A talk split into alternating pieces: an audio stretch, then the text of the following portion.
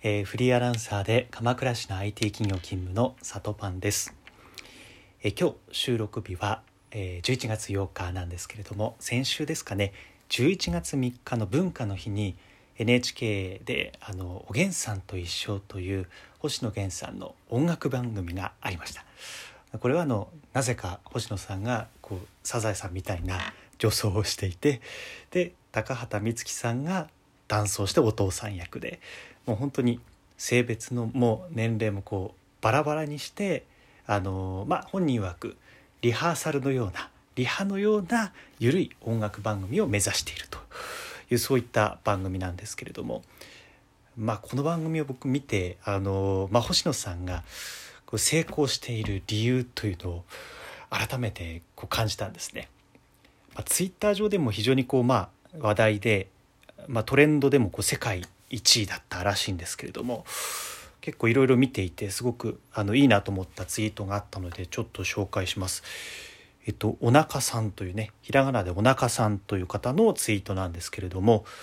えー、星野源やりたいことだけをややりたいようにやっているようでいて、えー、それと同時に今の自分が今の場所でやらないといけないことも自覚していてめちゃめちゃ偉いと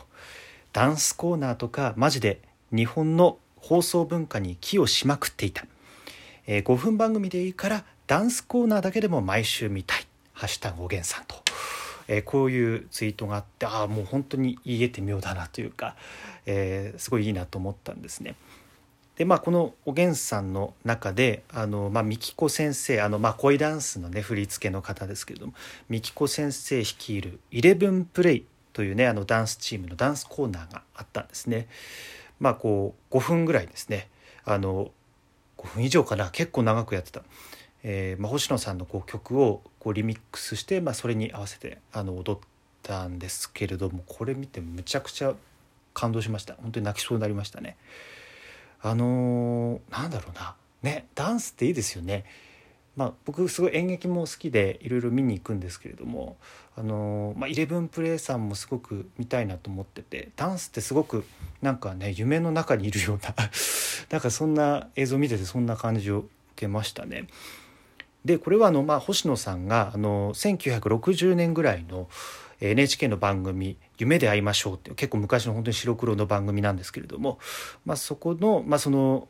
上を向いて歩こう特集その番組内でやってたみたいでそれを NHK オンデマンドかなんかで、えーと、非常にまあ昔の映像なんですけども見ていたと星野さんが見て、まあ、その中でこう5分ぐらい、えー、上を向いて歩こうに合わせてダンスをしているこうコーナーがあったらしくて、まあ、星野さんはそこであ今の時代そんなに尺を取ってあのダンスをこう放送してる番組って地上波でこうないよねと。いうことにま気づかれたわけですよね。星野さんご自身すごくダンスが好きで、まあ、その映像に非常にま豊かさを感じたというふうに、えー、おっしゃっていました。でまあ星野さんがあの、まあ、おげんさんの直後に「えっとまあ、オールナイトニッポン」もすぐねあのなんでしょうねもう中継車に乗ってあの放送しながら日本放送に移動するっていうくだりがあってそのまま、えー、深夜1時からあの「オールナイトニッポン」えー、出演するというもう本当にものすごいスケジュールだったんですけども、まあ、その「オールナイトニッポン」の中では、えっとまあ、このおげんさんについて、まあ、今のテレビにないものとか今の日本にあの必要なものを、まあ、考えて、まあ、それを入れ込みたいというふうにおっしゃっていてはこの考え方やっぱすごいなと思ったんですよね。でこのおげんさん自体もあえてそのまあ服装とか、まあ、男性はあの女装したり女性はダンスをしたりとか、えー、で一番年上であろうあのドラムのねあの川村佳介さんがあのなぜかこう末っ子みたいな感じでこう服装ももう性別も年齢もこうぐちゃぐちゃに、えー、なってるわけですよね。でそれってなぜかというとあのまあ今の音楽っていうのは、まあ、かっこいい曲はこうかっこよくあの演出して撮るみたいな、えー、結構型ができていてなんかそれによってこう音楽があのちゃんと聞こえてないんじゃないかというふうな、えー、危機感を持たれていてで今回そのあえて服装とか性別をこうぐちゃぐちゃにして音楽だけを浮かび上がらせるんだとえー、言っていて、まあ、この、まあ、そもそもの番組の意図なんですけれども、まあ、その意図が特にこう今回出たというふうにおっしゃっていました。星野さんそういうのうまいですよね。うちで踊ろうとかもあの、まあ、コロナ禍の、まあ、星野さんのこう気づきからあの、まあ、今の場所でやらなきゃいけないことを考えて、まあ、生まれたものなんだと思います。まあ、ちゃんと意図があるししかもその表現の仕方がもう最高ですよね。そうなんですよでもねでも見せ方があのやりたいまあお腹さんも言ってたけれどもやりたいことだけをやりたいようにやってるように見えるのがそれがこういけてますよね。今回のおげんさんもこういかにこうテレビで遊ぶかみたいなね緩くやるかみたいなそういったところそう見えるけれどもちゃんとこう意図があるというところがまあ素晴らしいなと思いました。でまあ、今回こういうまあ番組を見たりあのそういう意図を聞いたりしていやものすごくこう人々に人々に価値を提供してるなと思ったんですよ。まあ、ギブしてるというかだからこう価値をギブしてるから周りにも最高の人が集まるしさらにこういいものをギブしているっていうすごいこう好循環が生まれてるんじゃないかなと思います。で、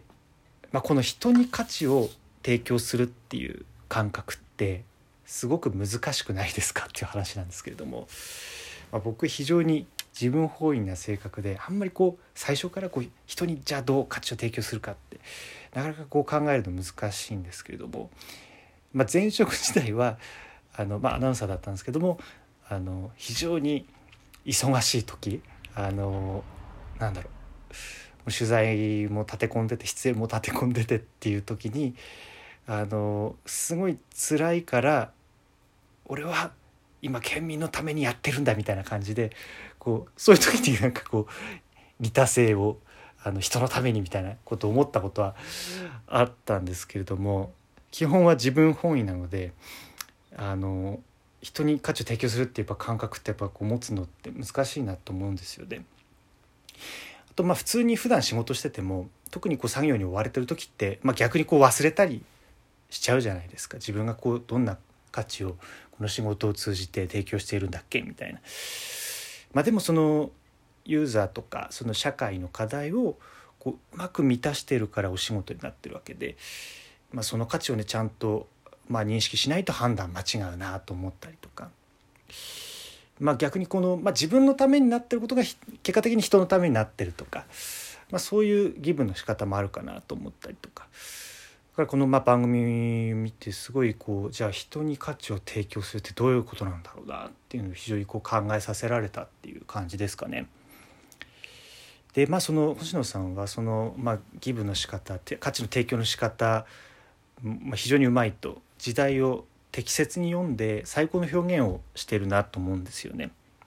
まあ、特にその「恋」っていう曲を聞いた時本当に衝撃的で、一番衝撃的だったのが「あの夫婦を超えてゆけ」っていう、まあ、ところの歌詞ですよね。あのまあ、夫婦を超えてゆけもすごいですしまあ、大サビ最後その後にあの2人を超えてゆけっていうのがあって最後1人を超えてゆけっていうね、えー、終わるんですけどもあ最後1人を超えるんだってところ僕はすごく感動して。ね、例えばそのなんかゼクシーの2017年ぐらいの CM であの結婚しなくても幸せになれるこの時代に私はあえてあなたと結婚したいんですっていうこうコピーがありましたけれどもこれも非常にこう多様性捉えてるコピーだなと今の時代を捉えてるコピーだなっていう感じるんですけれどもなんかその感じを受けましたね。あの1人をまあ2人を超えてで最後1人を超えていけ非常にこうなんか多様性を感じる、えー、場面だったなと思いました。だから本当にうまいんですよ。ギブの仕方が。だからそうですね。まあ成功してる人は多分まあその辺りどう価値を提供するかみたいなあのマインドが非常にこう備わってる人なんじゃないかなと思うんですよね。ま私ちょっとね、まあ、現状その辺り課題だなと。まあ仕事会社で仕事をしてても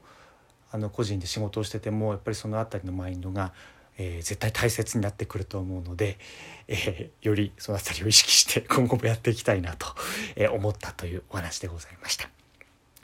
ではまた次回お会いしましょう。